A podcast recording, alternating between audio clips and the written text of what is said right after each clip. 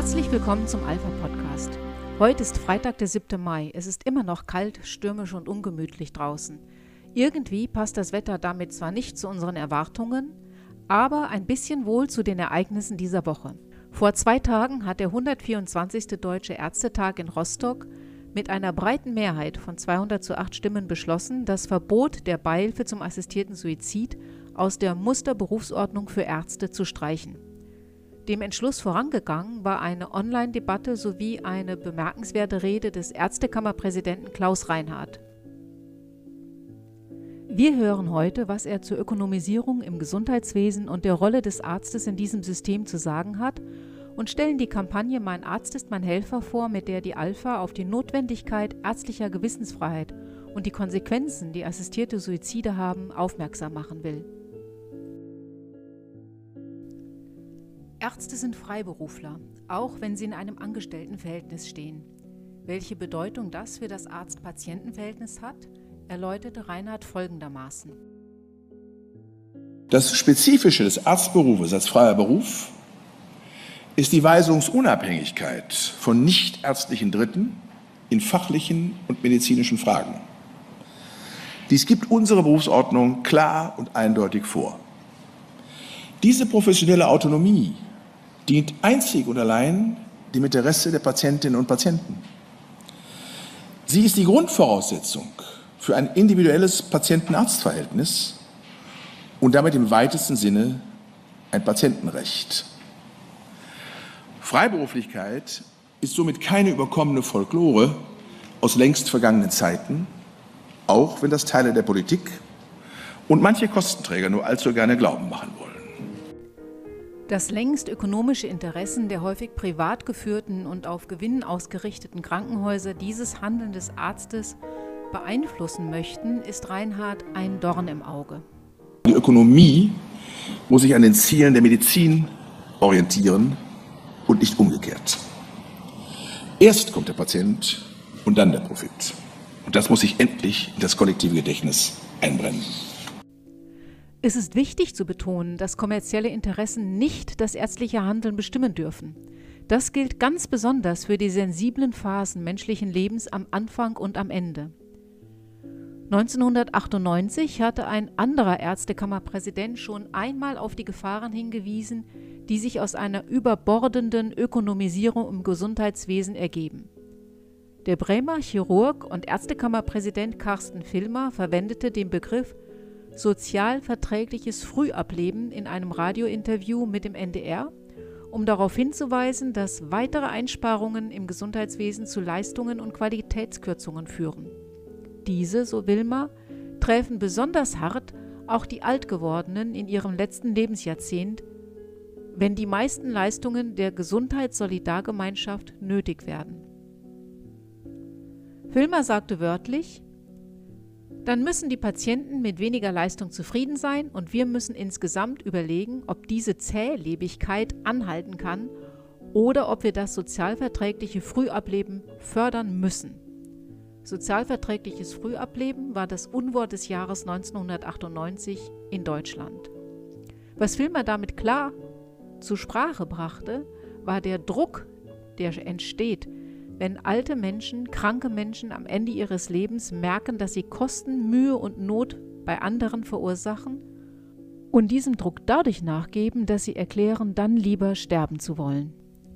Reinhards persönliche Haltung zum ärztlich assistierten Suizid formulierte er in seiner Rede sehr deutlich.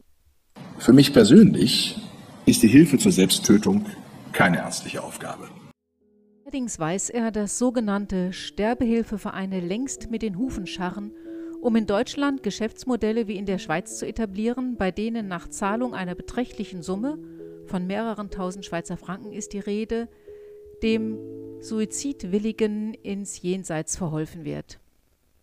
Das Bundesverfassungsgericht hat nun zwar das Verbot der geschäftsmäßigen Suizidhilfe gekippt, gleichzeitig aber auf Schutzkonzepte und Sicherungsmechanismen hingewiesen, um Sterbehilfeorganisationen Grenzen zu setzen. Es ist gut, dass der Bundestag in die Debatte über entsprechende gesetzliche Neuregelungen eingestiegen ist. Wir brauchen hier klare gesetzliche Vorgaben Solange wir diese nicht haben, können selbsternannte sogenannte Sterbehelfer machen, was sie wollen. Und das kann und darf so nicht bleiben. Nach intensiver Debatte ist das Verbot der ärztlichen Beihilfe zum Suizid aus der Musterberufsordnung der Bundesärztekammer gestrichen worden. Damit kommt die Ärzteschaft ohne Not und leider auch mit breiter Mehrheit der Delegierten dem Urteil des Bundesverfassungsgerichts entgegen, das die Bundesärztekammer damit unter Druck gesetzt hatte. Und diese fühlte sich nun bemüßigt, die Berufsordnung entsprechend anzupassen. Es wäre eine kluge und weitsichtige Entscheidung gewesen, diesem Druck nicht nachzugeben. Mag sein, dass die Sorge vor den Umtrieben sogenannter Sterbehilfevereine die Delegierten zu dieser Entscheidung veranlasst hat. Die gesellschaftlichen Folgen haben sie jedoch nicht so ganz bedacht. War es bisher für Patienten eine große Selbstverständlichkeit, in ihrem Arzt den Verbündeten im Kampf gegen den Tod und für den Erhalt des Lebens sehen zu können, ist dies in Zukunft schwieriger. Erfahrungen aus den Nachbarländern, in denen assistierter Suizid seit langem praktiziert wird, zeigen, wie groß der Druck gerade auf alte und kranke Menschen wird, sich das Leben zu nehmen und keine weiteren Kosten und Mühen zu verursachen. Sie zeigen zudem, dass die Selbstmordraten mit Legalisierung des ärztlich assistierten Suizids deutlich steigen. Davon ist auch hierzulande auszugehen. Denn laut Bundesverfassungsgerichtsurteil müssen für die Beihilfe zur Selbsttötung ja keine Gründe und keine Altersbeschränkungen vorliegen. Sie kann von jedem eingefordert werden. Wenn Ärzte diesen Akt als Teil ihres Berufs begreifen, hat das eben Konsequenzen auf die gesellschaftliche Haltung zum Selbstmord, aber auch für die ärztliche Gewissensfreiheit. Kein Arzt kann sich jetzt mehr auf die Berufsordnung zurückziehen, wenn er an der Selbsttötung nicht beteiligt sein möchte. Ob eine Weigerung der Mitwirkung an der Selbsttötung mit dem Verweis auf die Gewissensfreiheit noch lange möglich sein wird, wird man sehen. Auch zu Beginn des Lebens stehen ja längst Forderungen von Lobbygruppen nach Aufhebung der Gewissensfreiheit für medizinisches Personal im Raum, um etwa eine flächendeckende Versorgung mit Möglichkeiten zur vorgeburtlichen Kindstötung sicherzustellen. Gravierender ist jedoch, dass ein Arzt, der Beihilfe zur Selbsttötung leistet, damit einen Behandlungsvertrag mit dem Patienten eingeht. Sollte die Selbsttötung fehlschlagen, müsste der Arzt zur Erfüllung des Auftrags selbst Hand anlegen und aktiv töten, statt lebensrettende Maßnahmen zu ergreifen. Vom schönen Tod für nach menschlichem Ermessen unheilbar Kranke sind wir dann nicht mehr weit entfernt. Der Deutsche Ärztetag betont in der Begründung des Beschlusses ausdrücklich, die Streichung ändere nichts daran, dass ärztliches Handeln von einer lebens- und gesundheitsorientierten Zielrichtung geprägt ist. So ergebe sich grundlegend in der Musterberufsordnung, dass es Aufgabe der Ärztinnen und Ärzte sei, das Leben zu erhalten, die Gesundheit zu schützen und wiederherzustellen, Leiden zu lindern, Sterbenden Beistand zu leisten und an der Erhaltung der natürlichen Lebensgrundlagen im Hinblick auf ihre Bedeutung für die Gesundheit der Menschen mitzuwirken. Das Standesrecht der Ärzte, so heißt es in dem Beschluss weiter, stelle klar fest, dass es nicht zum Aufgabenspektrum der Ärzteschaft zählt, Hilfe zur Selbsttötung zu leisten. Diese Hilfe zur Selbsttötung dürfe vielmehr keine normale ärztliche Dienstleistung werden. Und die ärztliche Hilfe zur Selbsttötung dürfe sich niemals auf einen Suizidwunsch ohne Vorliegen einer Erkrankung beziehen. Die Ärzte lehnen deshalb auch eine Verpflichtung zur Ausstellung einer ärztlichen Suizidbescheinigung im Rahmen des in den inzwischen vorliegenden drei Gesetzwürfen geplanten Beratungsverfahrens ab. Diese klare Positionierung der Ärzteschaft schloss auch deutliche Forderungen an den Gesetzgeber zur Ausweitung der Suizidprävention mit ein. Die ärztliche Gewissensfreiheit ist ein hohes Gut. Ihre Verpflichtung, dem Leben zu dienen, ist auch ein Grundpfeiler unserer Zivilisation. Schon vor über 200 Jahren war dies dem Mediziner Christoph Wilhelm Hufeland bewusst, als er sagte, der Arzt soll und darf nichts anderes tun, als Leben erhalten.